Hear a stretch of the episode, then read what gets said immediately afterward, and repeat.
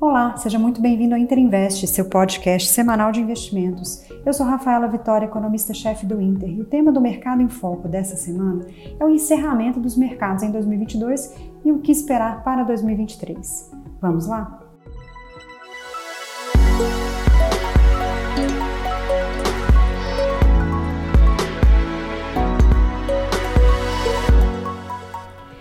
Tradicional rally de final de ano, a última semana de 2022 foi de estabilidade nas bolsas globais e o S&P 500 fechou o mês em queda de 6%, acumulando um retorno negativo de 19% em 2022. O Ibovespa fechou dezembro também negativo em 2,5%, mas foi uma das poucas bolsas globais com retorno positivo no ano, de 4,7%. Lá fora, a última semana do ano foi de poucas notícias. O dólar continuou a perder força e teve desvalorização de 2% no mês, mas com a alta de juros dos títulos americanos. Mas apesar de devolver parte dos ganhos no final do ano, 2022 foi marcado por uma alta acumulada do dólar de 8% em relação às principais moedas.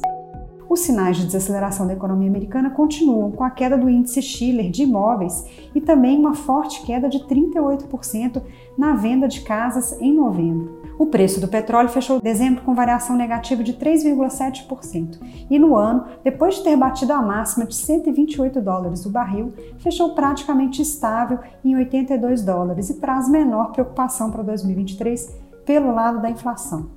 A China segue lidando com a forte onda de Covid e deve ter uma recuperação econômica mais forte somente após fevereiro, o que pode trazer de volta uma pressão de alta para o petróleo nos próximos meses, mas não tão forte como vimos no ano passado com juros que devem permanecer, permanecer mais elevados em 2023, afinal a inflação nos Estados Unidos em 7% no ano ainda é preocupante, a probabilidade de recessão por lá é elevada, com risco de impacto negativo nos resultados das grandes empresas americanas. Nossa visão é de cautela para o S&P 500, com um upside esperado de 8%, recuperando parte das perdas de 2022. Aqui no Brasil, a última semana do ano foi mais movimentada, com a divulgação de novos membros do novo governo, incluindo a senadora Tebet para ocupar o cargo de ministra do Planejamento, o que pode fazer um bom contraponto com a equipe de Haddad, notícia que foi bem recebida pelo mercado.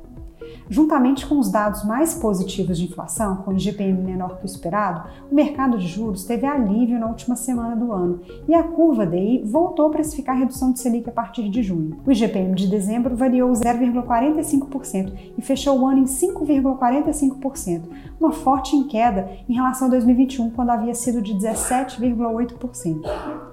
A inflação de bens não deve ser um problema em 2023. Apesar da especulação sobre a volta da cobrança dos impostos federais sobre a gasolina, o que tinha sido bem recebido pelo mercado, o governo voltou atrás e prorrogou a isenção por mais 60 dias.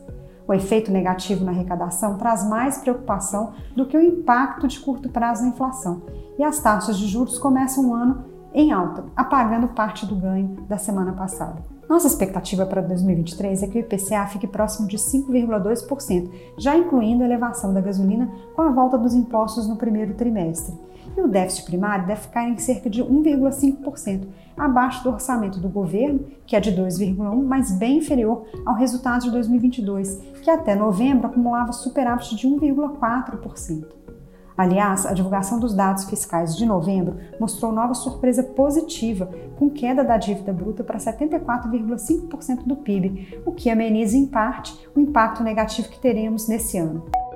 Para 2023, entre as expectativas mais otimistas para a economia brasileira está a aprovação da reforma tributária, que poderia reduzir os subsídios tributários e simplificar a cobrança de impostos no país, trazendo ganhos futuros de produtividade. Em conjunto, a elaboração de um novo arcabouço fiscal, mostrando um caminho para o controle da dívida pública, pode reduzir o risco país e abrir espaço para uma queda mais rápida da taxa de juros.